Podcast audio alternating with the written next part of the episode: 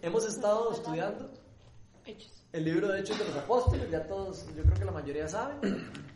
Eh, ya vamos por el capítulo 15 y son 28. Así que si creyeron que hemos llevado mucho, todavía falta el doble. Y llevamos un montón de meses estudiando. Entonces ya llevamos 25 reuniones estudiando el capítulo 15, hasta el capítulo 15, para que se den una idea. Yo les voy poniendo números a las reuniones. Entonces, para que vean qué, qué increíble cómo, eh, cómo hemos ido viendo un montón de cosas. Hemos estado viendo desde citas divinas, desde cuando Dios usaba a personas para tener encuentros sobrenaturales, eh, para que conocieran del Evangelio. Vimos desde encuentros de poder eh, de los apóstoles orando por personas endemoniadas, por personas que tenían, eh, que eran hechiceros, que estaban yendo en contra de que la palabra de Dios se, se, se, se, esparciera por todo lado. A mí se me olvidó la casi propagara. vimos cómo empezó la persecución por los cristianos, vimos cómo los eh, los cristianos empezaron a, predicar en, en, el templo, en el templo judío, ¿verdad? Al principio, y después empezaron a tener tantos problemas que tuvieron que salirse de ahí porque ya los querían hasta matar. Mataron al primer eh, discípulo, al, primer eh, discípulo de los apóstoles que se llamaba Esteban. matan a Esteban y los, eso hace que los cristianos empiecen a salir de Jerusalén Después eh, eh, van a predicar a Samaria, van a predicar a Antioquía, van a predicar a diferentes lugares, empiezan a darse cuenta que el Evangelio no es solo para los judíos, empiezan a darse cuenta que Dios los está llamando a predicar el Evangelio a los gentiles, o sea, a las personas que no habían sido judías. Entonces, eh, muy lindo esa parte. Después vimos cómo Pedro, se, Pablo y Bernabé se van en su primer viaje misionero. Ahí tienen otro encuentro de poder con otro, con otro como consejero real, que era como también como un hechicero. Ah, Pablo emite juicio sobre él, queda ciego, eh, porque no estaba dejando que el emperador recibiera la palabra de Dios. El, emperador se eh, cree en la palabra y todo. Entonces eso hemos estado viendo, ha sido increíble. hemos estado viendo eh, todo tipo de historias, encuentros y, y hemos hablado de algunas veces que esas, esas cosas que pasaban antes siguen pasando ahora. Eso es lo que hemos ido estudiando a, lo largo de todas las semanas. Hemos hasta hablado de algunos ejemplos de personas que les han pasado, cosas así. Después vimos cómo eh, ya después de la, de la última semana, eh, ¿qué fue lo que estudiamos la semana pasada? Estudiamos de que Pablo y Pedro, ¿en qué estábamos? ¿En alguien que me Pablo y Bernabé. Pablo y Bernabé terminaron, creo que predicando en Antioquía y, y, tuvieron ahí como que se habían ido para Iconio y después se habían devuelto para otro lugar, los apedrearon, casi los matan y aún así Pablo volvió a entrar al lugar a predicar y volvió otra vez de vuelta a Antioquía y ahí es donde él, ya vuelven del viaje misionero de vuelta a Antioquía y a donde los reciben y ellos cuentan toda la, la gran aventura que tuvieron. Si los, vieran, los veían como dioses. Ajá, vimos, bueno, eso estuvimos viendo la semana pasada, que los vieron como dioses en Antioquía, empezaron a adorarlos. Ellos al principio no entendieron porque estaban hablando en otro idioma, entonces ellos no entendieron y cuando se dieron cuenta que los estaban adorando como dioses. Entonces vimos de todo, de todo eso hemos visto. Hoy vamos a, ver lo que continúa, lo que, sigue después de todo esto, de todo esto que ya Pablo y Bernabé vuelven, vuelven del viaje misionero. Y recordemos que hemos estado hablando de que, eh, obviamente es un contexto lo que estoy hablando, Hemos estado hablando que ellos sabían como que, ellos creían que tenían que predicarles a los judíos, pero ahí les fueron pasando eh, cosas de las cuales fueron como revelándoles que tenían que predicarle a los, a los gentiles también, ¿verdad? Vimos el caso de Pedro con el Cornelio, vimos después el caso de Felipe en, Samaria, en Samaria, los samaritanos que los odiaban, los judíos, ¿verdad? Y entonces ahí fuimos viendo todo eso. Después vimos cómo eh, como que se fueron convenciendo, pero ahora vamos a ver lo que pasa ahora. Hoy lo que vamos a estudiar es lo que se llama el Concilio de Jerusalén que es el primer concilio que tiene que hacer la iglesia por diferencias de criterios teológicos. O sea, aquí lo que vamos a hacer es como el primer eh, momento en el que la iglesia primitiva tiene que sacar un rato y parar algo que está pasando para poner orden y decir, no, o sea, aquí no podemos estar todos caminando por un lado el otro y estar en ese enredo, porque tenemos que ponernos de acuerdo. Entonces eso es lo que, se, lo que les he venido anunciando en las semanas anteriores, eh, que vamos a ver del Concilio de Jerusalén. Vamos a estar en Hechos 15, desde el 1 hasta el 35. ¿Quién se anima a leerlo? Yo, lo podemos separar también. Sí, pueden leerlo hasta el, hasta el 21, alguien, y del 21 al 35 el resto. Si quieres, yo empiezo. Dale, dale. Sí, sí. Hasta el, leo hasta el 21. Sí, lee hasta el 21 para dejarle un pedacillo a alguien. Porque es larguísimo, por sí. Dice, algunos que habían llegado de Judea a Antioquía se pusieron a enseñar a los hermanos. A menos que ustedes se circunciden conforme a la tradición de Moisés, no pueden ser salvos. Esto provocó un altercado y un serio debate de Pablo y Bernabé con ellos. Entonces se decidió que Pablo y Bernabé y algunos otros creyentes subieran a Jerusalén para tratar este asunto con los apóstoles y los ancianos. Enviados por la iglesia, al pasar por Fenicia y Samaria, contaron cómo se habían convertido los gentiles. Estas noticias llenaron de alegría a todos los creyentes. Al llegar a Jerusalén fueron muy bien recibidos, tanto por la iglesia como por los apóstoles y los ancianos, a quienes informaron de todo lo que Dios había hecho por medio de ellos. Entonces intervinieron algunos creyentes que pertenecían a la secta de los fariseos y afirmaron, es necesario circuncidar a los gentiles y exigirles que obedezcan la ley de Moisés. Los apóstoles y los ancianos se reunieron para examinar este asunto. Después de una larga discusión, Pedro tomó la palabra. Hermanos, ustedes saben que desde un principio Dios me escogió de entre ustedes para que por mi boca los gentiles oyeran el mensaje del Evangelio y creyeran. Dios, que conoce el corazón humano, mostró que los aceptaba dándoles el Espíritu Santo lo mismo que nosotros. Sin hacer distinción alguna entre nosotros y ellos, purificó sus corazones por la fe. Entonces, ¿por qué tratan ahora de provocar a Dios poniendo sobre el cuello de esos discípulos un yugo que ni nosotros ni nuestros antepasados hemos podido soportar? No puede ser, más bien como ellos creemos que somos salvos por la gracia de nuestro Señor Jesús. Toda la asamblea guardó silencio para escuchar a Bernabé y a Pablo, que les contaron las señales y prodigios que Dios había hecho por medio de ellos entre los gentiles. Cuando terminaron, Jacobo tomó la palabra y dijo, Hermanos, escúchenme. Simón nos ha expuesto cómo Dios desde el principio tuvo a bien escoger entre los gentiles un pueblo para honra de su nombre. Con esto concuerdan las palabras de los profetas, tal como está escrito. Después de esto volveré y reedificaré la choza caída de David, reedificaré sus ruinas y la restauraré y para que busque al Señor el resto de la humanidad todas las naciones que llevan mi nombre. Así dice el Señor que hace estas cosas conocidas desde tiempos antiguos. Por lo tanto, yo considero que debemos dejar de ponerles trabas a los gentiles que se convierten a Dios. Más bien debemos escribirles que se abstengan de lo contaminado por los ídolos, de la inmoralidad sexual, de la carne de animales estrangulados y de sangre en efecto, desde tiempos antiguos, Moisés siempre ha tenido en cada ciudad quien lo predique y lo lea en las sinagogas todos los sábados. ¿quién sigue ahí? Del 22 al 35. Voy. Entonces los apóstoles y los ancianos, de común acuerdo con toda la iglesia, decidieron escoger algunos de ellos y enviarlos a Antioquía con Pablo y Bernabé.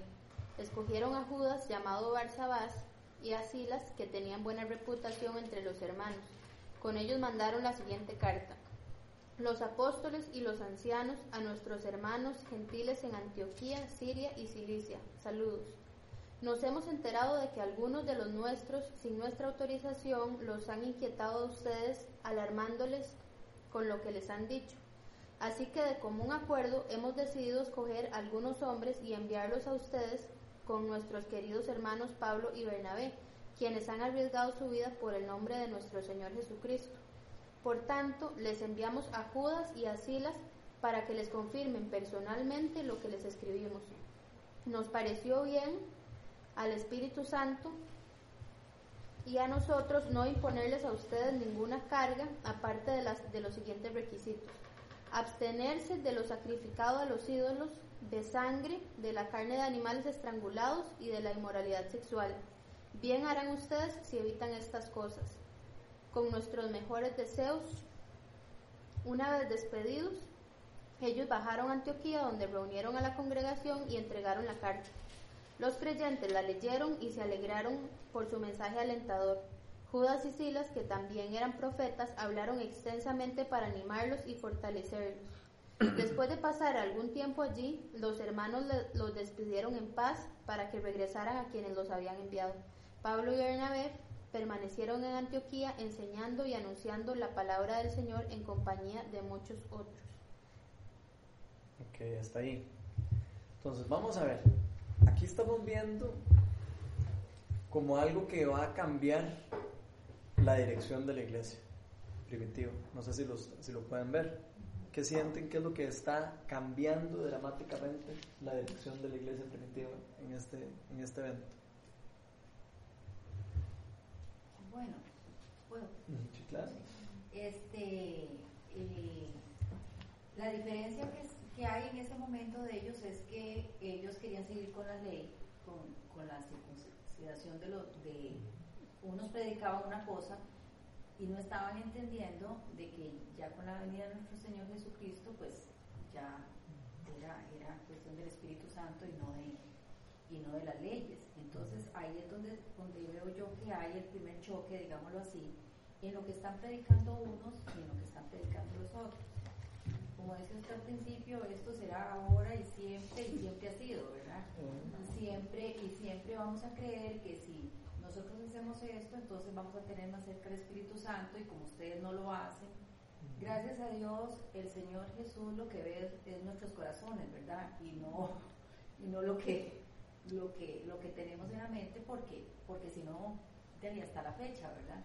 Entonces, digamos, ellos lo que lo que vienen a hacer es ese concilio, según eh, lo que leímos, es como para poner orden y decir, bueno, las cosas no son así. Eh, y, ese orden lo tiene que haber en todo lado, en la casa, en todo lado, nada más que vivimos en el mundo, entonces eso no nos permite eh, que exista ese orden y por eso hay todo lo que hay con respecto a nuestro Señor Jesucristo, ¿verdad? ¿Qué? ¿Qué les llama la atención de la forma en cómo resuelven el problema? ¿Cómo resuelven ellos ese problema?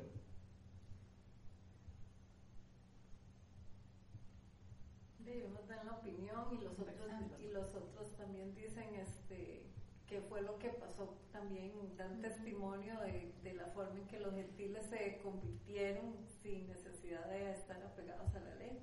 Ok, o sea, no fue como que alguien llegó y dijo, ah, no, aquí se hace esto.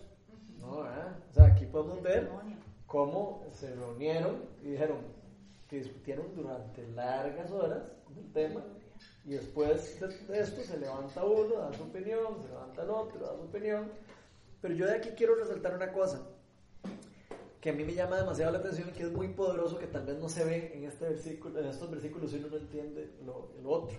Quiero leerles una parte que está en Gálatas que escribe Pablo eh, en el libro de Gálatas en el capítulo 2, de cuando Pedro, aquí Pedro defiende toda la parte de, los gentiles, anteriormente a este concilio, vean lo que había pasado.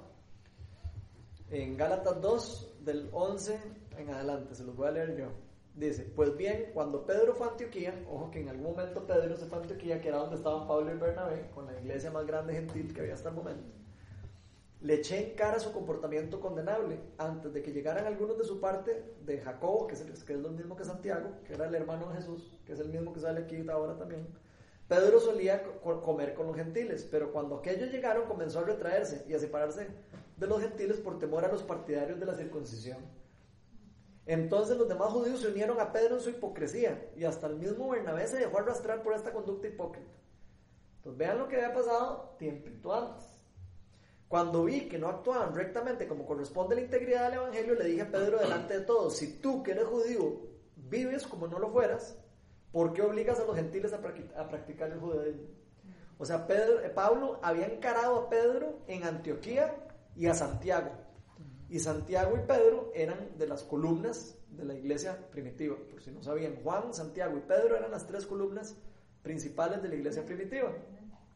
Entonces ahí sigue, después leyendo, pero eh, ahí le siguen diciendo, nosotros, judíos de nacimiento, y no pueden, sin embargo, reconocer que nadie es justificado por las obras que demanda la ley, sino por la fe en Jesucristo, etcétera, etcétera. Entonces, ¿por qué, por qué quiero por qué resalto esto de Gálatas? Que tal vez uno podría decir, ¿por qué? Porque aquí podemos ver a personas que, que en algún momento creían algo y no se, no se quedaron con la cabezota cerrada con algún pensamiento de lo que ellos sentían, sino dejaron que el Espíritu Santo les revelara cuál era la verdad. y eso es demasiado valioso. ¿Por qué? Porque este mismo Pedro al que Pablo le había eh, tenido que llamar la atención, vean cómo defiende ahora lo que, lo que el Espíritu ya le había hablado. Y, y, y, y, muy, siento yo que muy valiente, porque ¿qué pasa cuando a uno le llaman así la atención, verdad? O algo así, ¿verdad? O sea, yo veo aquí un Pedro demasiado humilde, o sea, demasiado humilde, donde él casi que dice, bueno, sí, hay que hacer así, porque ya había sido, digamos, eh, ya el Espíritu le había revelado por medio de, este, de esta reprensión, digamos, de, de Pablo, y él puede hablar con esta libertad y con esta tranquilidad en este, en, este lugar. Y importante saber que Santiago, que era el hermano Jesús, era súper, súper, súper judío. Era de los, de los más practicantes judíos de, los cristianos. Entonces, aquí estamos hablando de que los que estaban liderando la iglesia e, era Santiago, específicamente. Y por eso lo vemos aquí como liderando a Santiago.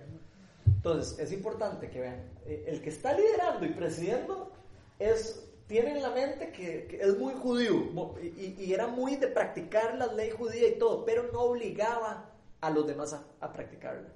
Él lo hacía, él lo practicaba, pero no obligaba a los demás a hacerlo. Entonces vean qué lindo es cuando uno empieza a ver esto. ¿Por qué? Porque entonces uno dice, ok, qué raro, un líder que, que él practica todas las cosas porque él se, se cree judío, ¿verdad? También. Pero se deja guiar por el Espíritu Santo para no imponérselo a otra persona.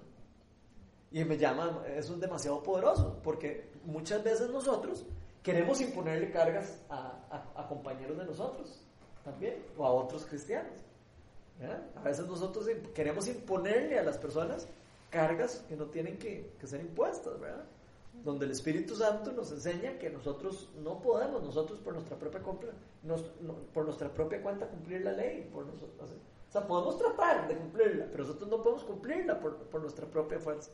Es imposible. Sin la ayuda del Espíritu Santo no podemos permanecer en la ley, no podemos permanecer, digamos, guiados bajo la, bajo, bajo la ley, ¿verdad? Entonces a mí me llama demasiado la atención de ver eh, no solo eso, sino la humildad de los, de los líderes, ¿verdad? Porque ahí todos perfectamente eh, hubieran podido decir, no, quizás esto y se acabó. Y punto.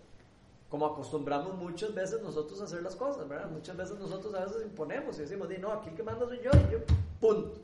Y yo creo que eso es una lección importantísima para la iglesia en general, para todas las iglesias. Cómo liderar una iglesia, cómo liderar un grupo, cómo liderar hasta una empresa, ¿verdad? O sea, que esto se puede extrapolar hasta cómo liderar nuestra vida, nuestra familia y todo, ¿verdad? que eso te humaniza.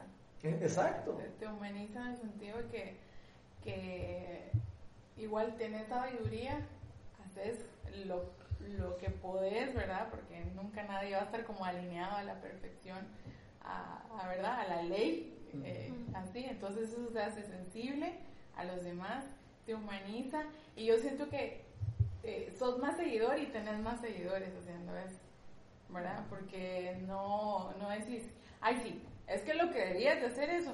Y tal vez estás en la misma situación y jamás lo harías, ¿verdad? Porque estás como, eh, es que dice la palabra la palabra dice, ¿verdad? Entonces, eh, yo siento que eso te insensibiliza, te hace que la gente, de verdad, repeles a la gente y no practicas con el ejemplo de, de, humanidad y del principio de amor, ¿verdad? Y de paciencia por los demás. Entonces, sí, eso es como una cachetada para, para todos los que a veces pensamos que podemos liderar algo, alguien o personas, o la casa, los hijos, o cualquier entorno en el que estamos. Sí, o cuando juzgamos el pecado de alguien. No vayamos tan largo. Uno puede decir, hey, eh, no sé, eh, qué barbaridad esta persona que le dio vuelta al esposo, que no sé qué, y podemos hartarnos dos horas a una persona ¿verdad? con un pecado, ¿verdad? eh, donde no nos damos cuenta que nosotros tenemos otro montón de pecados, tal vez no es el mismo, pero tenemos otro montón de pecados. Y todos somos igual de, igual, igual de vulnerables, todos estamos igual de vulnerables, ¿verdad? Entonces, qué lindo esa sensibilidad que nos está enseñando esto, a ser, a ser sensibles, uno, a que no somos perfectos. Y saber que no somos perfectos. Aquí los líderes se ve que ellos se dieron cuenta que no eran perfectos. Pedro sabía que se podía equivocar. Siendo apóstol de Cristo, siendo piedra de la iglesia, aún así se, pudo, se equivocó. Y, tuvo que... Ok, alguien tuvo que decirle, está, está mal eso. Y hay que uno, siento que uno tiene que ser humilde para poder escuchar a la gente. Uno tiene gente a la par. Y uno tiene que ser humilde para escuchar y decir, ok, sí, me equivoqué. Sorry, ¿eh? me equivoco, bueno, y lo corregimos y vamos para adelante. Entonces siento yo que eso es lo que está pasando en la iglesia, ¿verdad? Qué lindo poder verlo y aplicarlo para nuestra vida. Yo lo, yo lo veo esto mucho como hasta, hasta en la familia, digamos. Uno, todos sabemos que la, en la Biblia habla de que el hombre tiene que liderar en la, la casa y que es el, líder del, del, hogar, etc. Ok, pero el hombre podría ser un líder autoritario sin escuchar a, a su esposa o podría ser un líder sabio y escuchar a su esposa y saber cuándo se equivoca y, y poder liderar eh, en, en, siempre como con un corazón humilde, ¿verdad? Entonces yo creo que eso se aplica a un montón de áreas, no solo, no solo en eso, sino en, un montón de cosas. Cuando lideremos algo en una iglesia, igual, o sea, saber que uno se puede equivocar, que aunque uno tenga la razón, aunque uno sepa que uno tiene la razón a veces, también uno tiene que ser sensible a que las otras personas quieren opinar y quieren, también quieren aportar y quieren, no sé, me explico, yo creo que uno tiene que ser como sensible a, a que uno está tratando con personas y que, que uno tiene que amarse entre unos y otros, ¿verdad? ¿Qué piensan de eso? ¿O algún comentario de eso?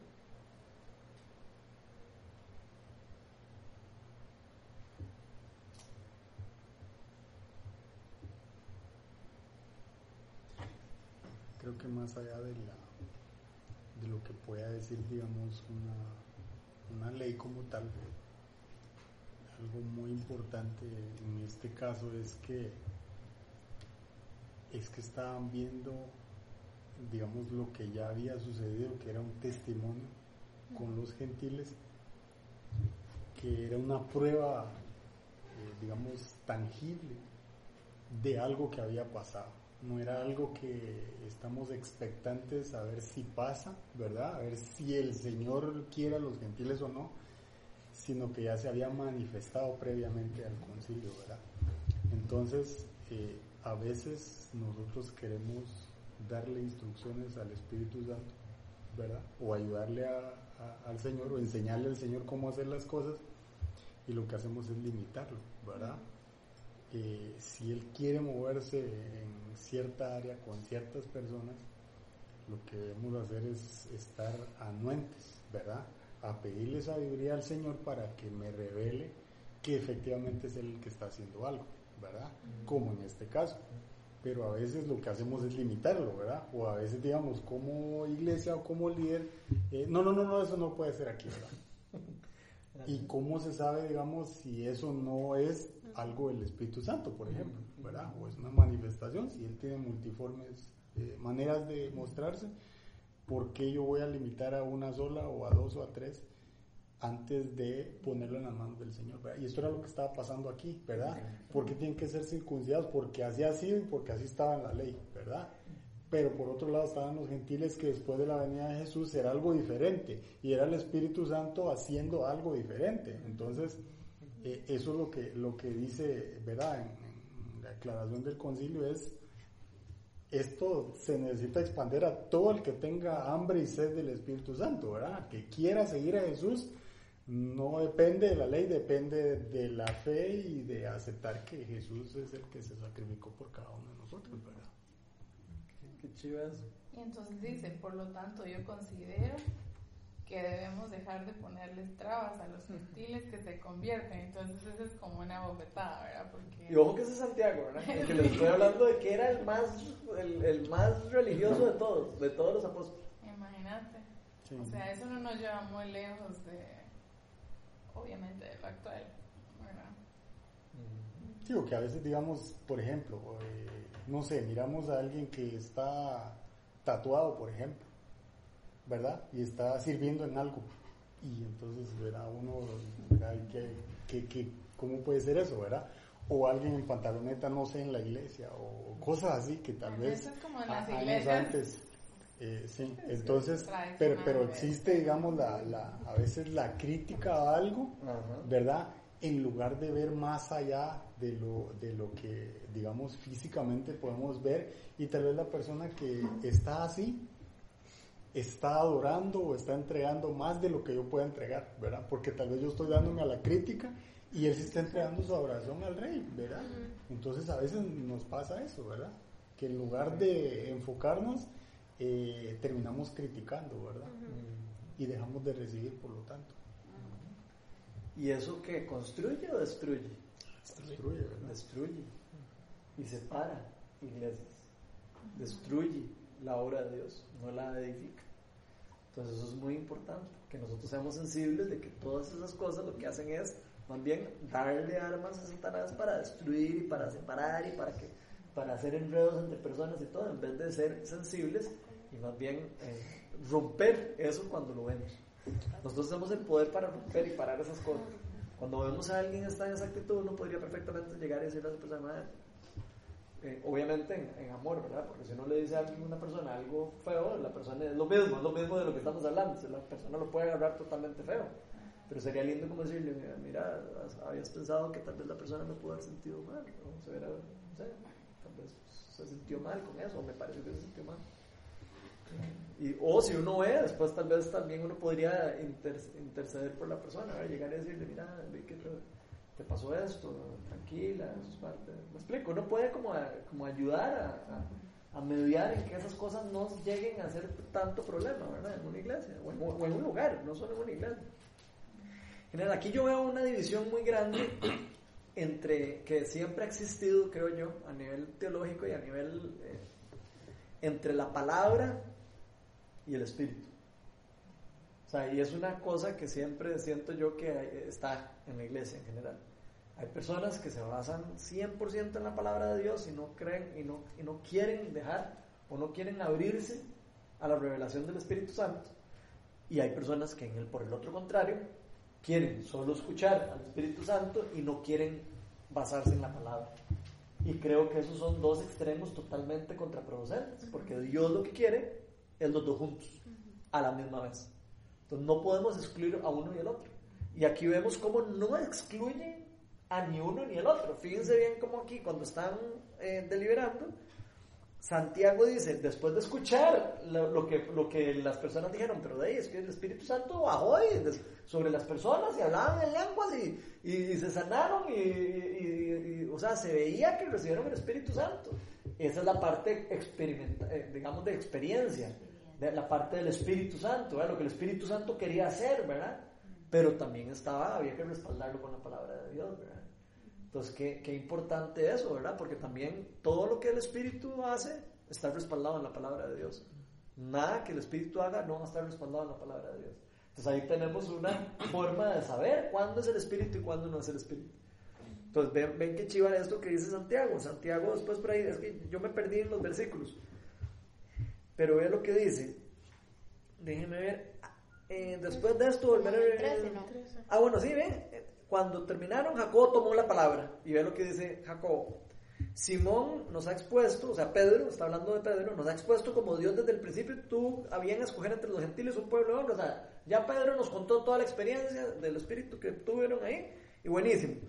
Pero tal y como está escrito, vean como aquí de una vez automáticamente Santiago se, pasa, se basa en la palabra, para decir, ok, sí, está fundamentado esto, está fundamentado en la palabra, tal y como está escrito, Después de esto volveré y reedificaré la choza caída de David, reedificaré sus ruinas y las restauraré para que busque al Señor el resto de la humanidad. O sea, Dios ya desde el inicio de la humanidad ya tenía previsto derramar, usar el pueblo de Israel para llevar la palabra de Dios afuera. Lo que pasa es que ellos no lo habían visto, no lo habían entendido.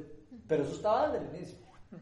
No fue que, no fue que Dios cambió de criterio y dijo, oh, no, ahora los judíos, no, no, ahora lo, ahora lo. No, no, no. Que no Dios, podemos separar, el Padre, el Hijo y el Espíritu por eso, Santo no los podemos separar. Pero lo más importante es saber que Dios es el mismo hoy, ayer, mañana y siempre y por los siglos. O sea, no, Dios no cambia.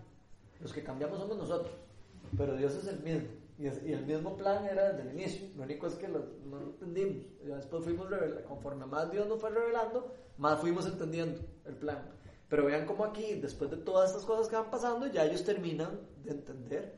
Ah, ok, mira, eso es lo que significaba el versículo de hace tiempo para atrás, porque ya lo vivimos ahora. Hasta ahora entendemos qué es lo que significaba. Pero entonces un concilio, y esta es pregunta como de primer grado, es cuando hay una contrariedad en lo que se está haciendo versus lo que dice la palabra. No, un concilio es como...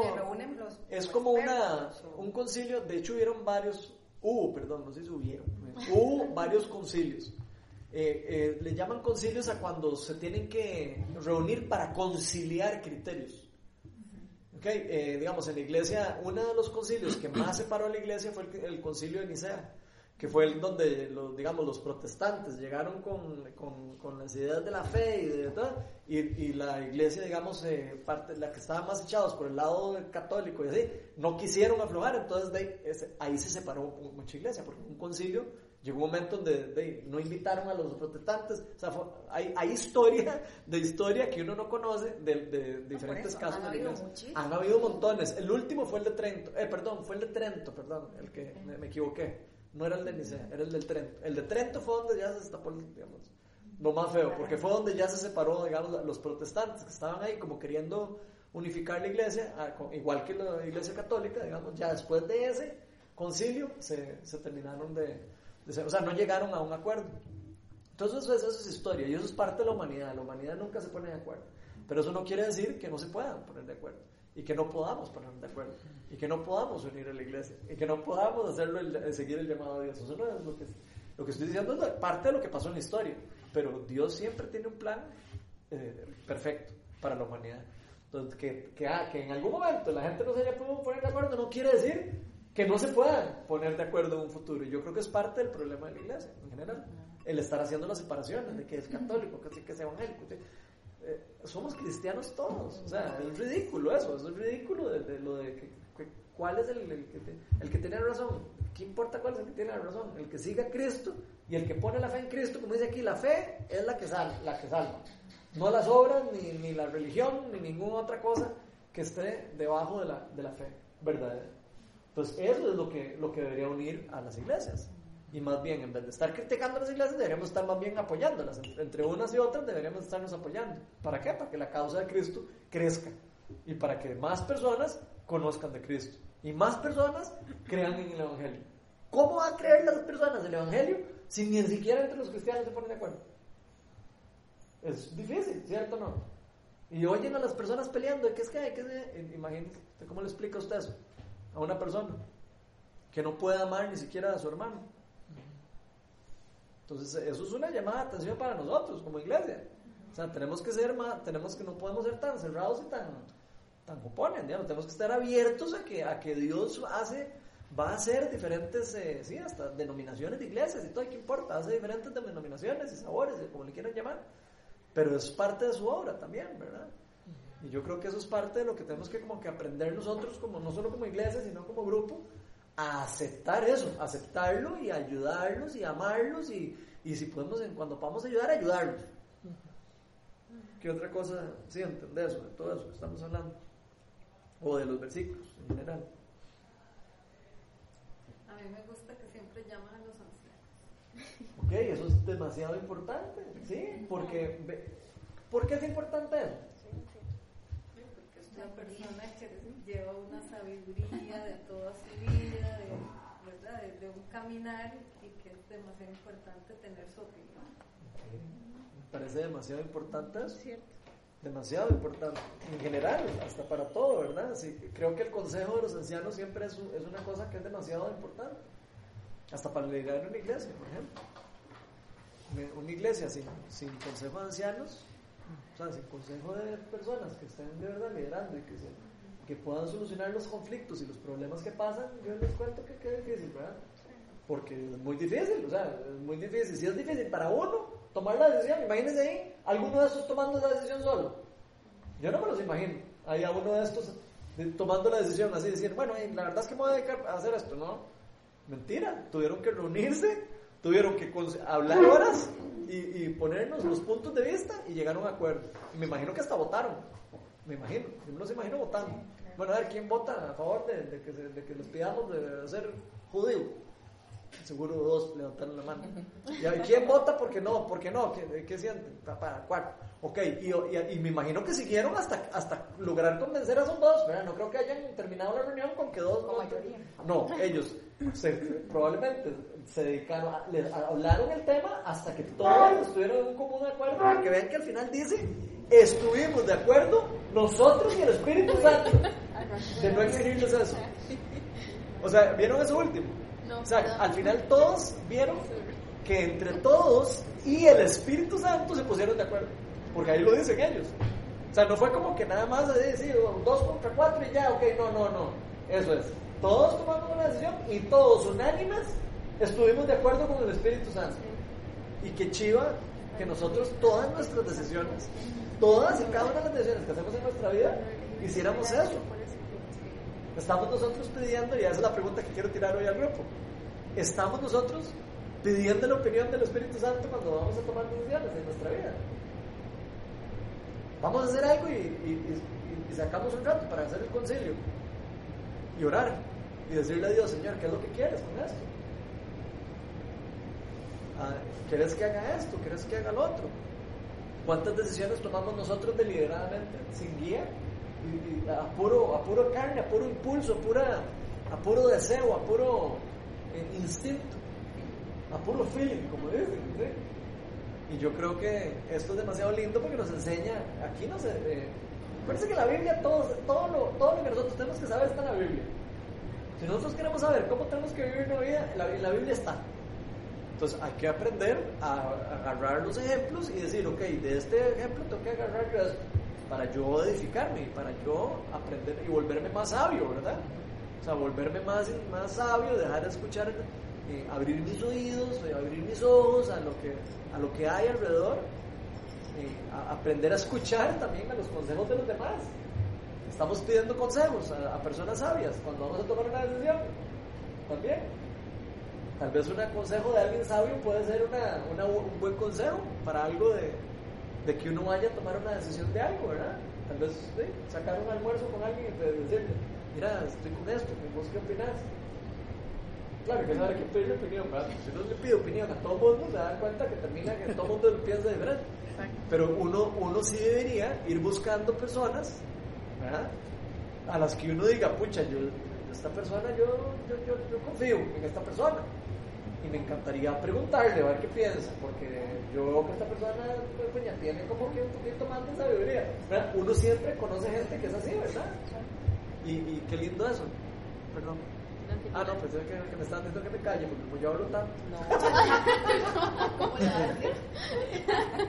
yo estaba, ya, ya me callo. Exacto. Me viera que ayer me pasó algo súper lindo, porque estábamos como en los principios eh, con mis niñas, antes de dormir la obediencia, el ser popular, la sabiduría, y, en la sabiduría nos, nos detuvimos y me dice, mami, a mí, ¿quién me ayudaría a ser más sabia, verdad? O sea, ¿quién me ayudaría a tomar decisiones? Yo sé que es el Espíritu Santo, pero a veces me siento un poco confundida.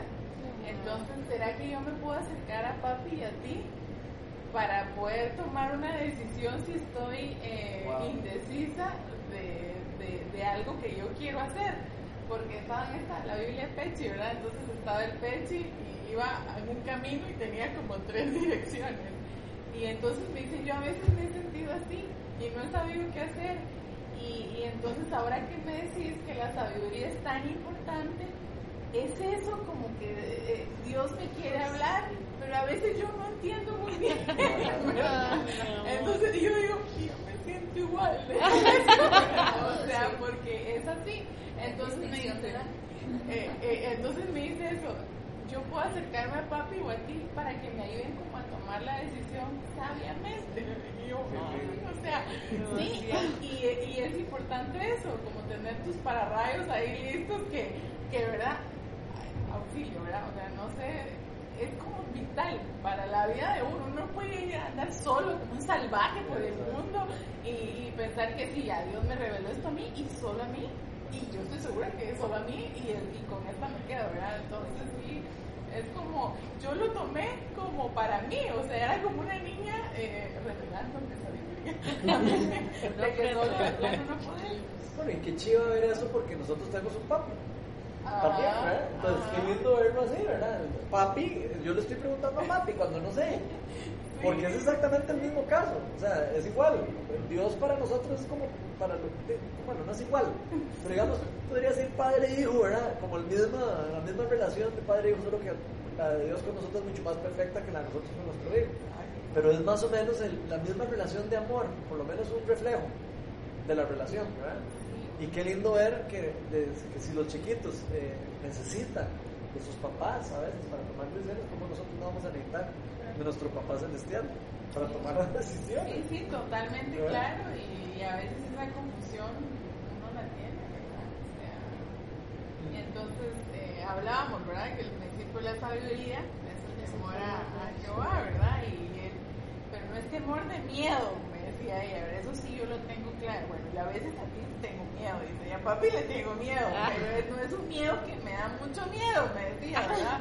Sino que es un miedo como de respeto y que no quiero fallarle, decía, ¿verdad? Entonces yo decía, sí, o sea, es como el principio de la sabiduría y, y qué lindo como tenerlo claro porque hasta uno lo necesita tener fresco, ¿verdad? Como muy fresco eso. Y bueno, me gustó eso del sentirme solo y, sentir que a veces como te ven tus hijos, ¿verdad? Como, ay, bueno, voy por sabiduría donde mis padres. y, ¿verdad? O sea, y a veces es como que uno se siente tan imperfecto y que alguien te vea así es como demasiado. Y qué, y qué importante, digamos, estos grupos, como lo que estamos aquí qué importante es tener un grupo para poder reunirse y poder uno, cuando uno tiene una duda, preguntarle a otro, o como no sé, y, sentirse como acompañado uno en el camino, ¿verdad? Porque uno, eso todos lo necesitamos. Entonces, eso es lo valioso de estos grupos, de poder sacar un rato nosotros en la noche y, y, y, y puña, eh, César, madre, ¿vos me puedes ayudar con esto? Tal vez vos, César es muy gato en finanzas, yo estoy con mal en finanzas, en, mi casa, no sé, ¿vos me puedes ayudar? Sí, claro, puedo ayudar.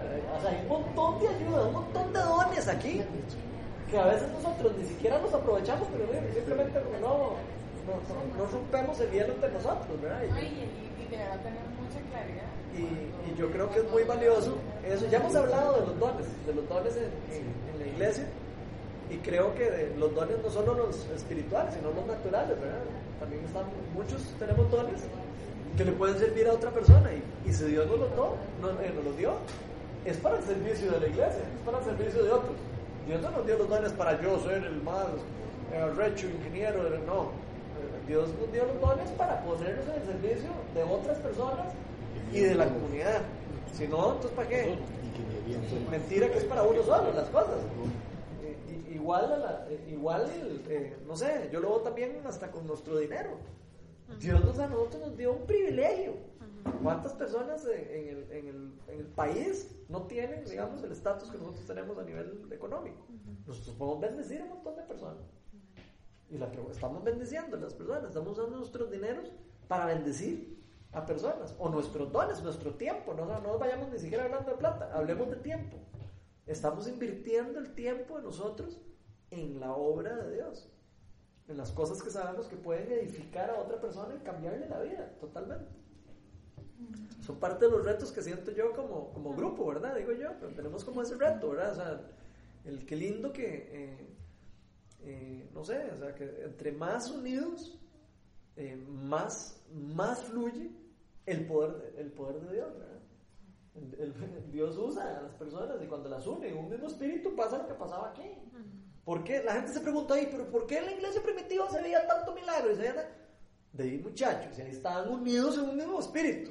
Ahí todos estaban orando uno por otro todos los días. Ahí estaban todos de que si tenía un problema, venga y oremos. Y, y que cometió pecado, y venga, yo me confieso con usted y venga.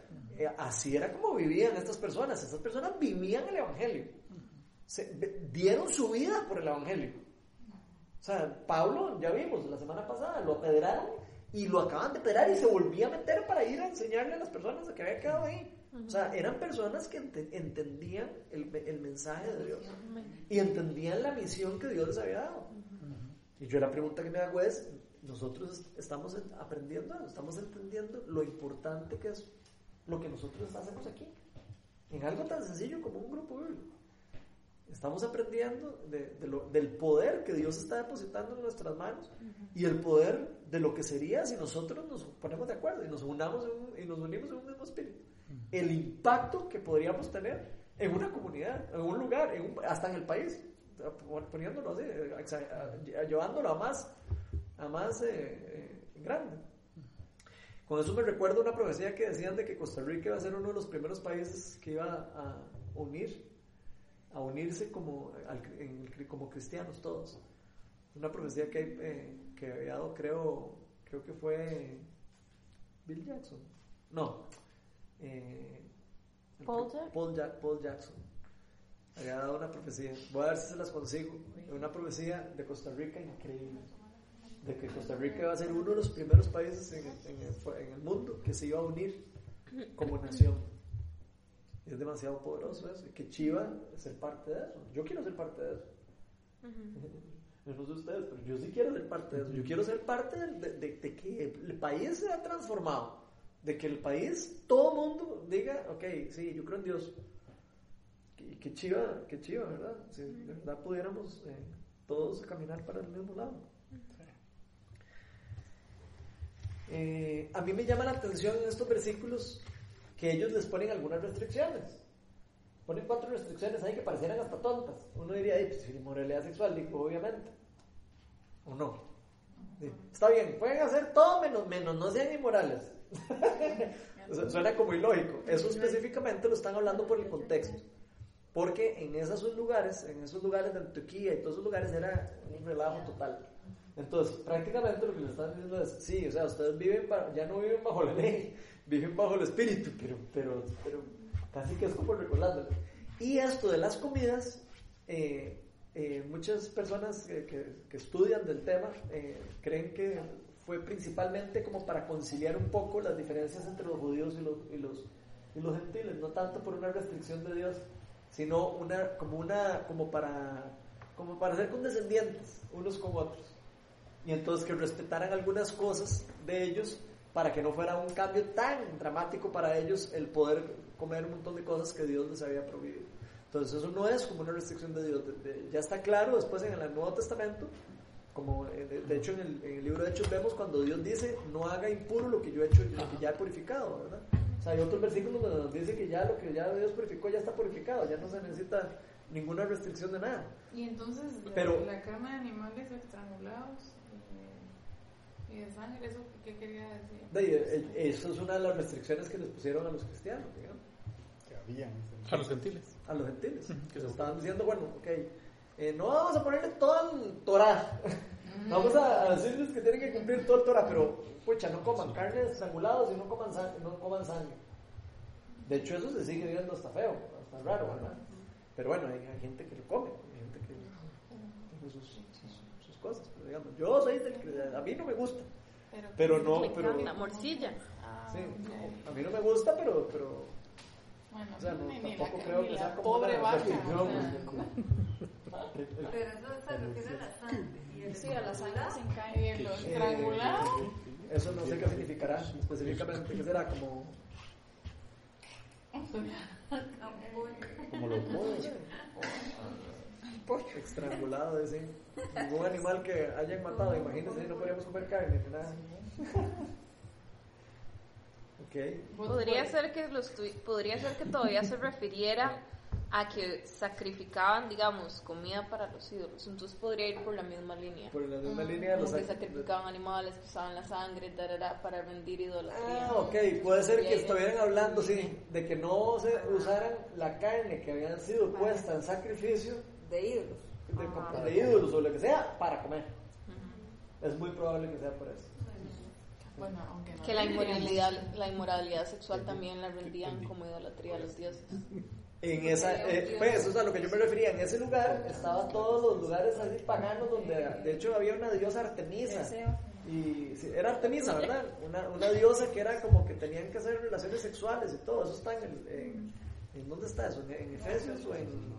En Romanos. Eh, o en Romanos o en uno de esos libros. Bueno, en Romanos. En uno de Pablo. En uno de Pablo está toda la Artemisa. Y, y, no estoy seguro si se ha hecho más adelante. Tal vez lo veremos más adelante. Puede ser que ahí aparezca. Culto al cuerpo. Es más, creo que están hechos. En Hechos 19, creo, si no me falla la memoria, creo que hay una parte donde habla de misa. no estoy seguro, así que no borren eso hasta que lleguemos al 19. Pero ahí vamos a llegar a una parte donde, se donde nos vamos a topar en, en, estos lugares donde habían eh, dioses y adoraban y sacrificaban cosas para los dioses. De hecho, lo vimos en la semana pasada con lo de los toros y eso, ¿verdad? Que vimos la semana pasada. Ok, tal vez, eh, yo creo que ya hablamos, pero ¿cómo creen ustedes que, que sería posible unir a personas tan distintas o con, con criterios tan diferentes? El amor todo lo puede. Amén. Sí, yo así perdonaba a Ronnie. Tienes amor a más a tu prójimo. Ay, ay. Estás volando, ¿no? Estás volando. No, ya, ya se me olvidó. ya, lo, ya le bajamos el impulso. Pero qué, qué chiva, ¿verdad? O sea, es, porque es difícil unir a las personas, ¿verdad? Es difícil, a veces, hasta en un trabajo es difícil ponerse de acuerdo.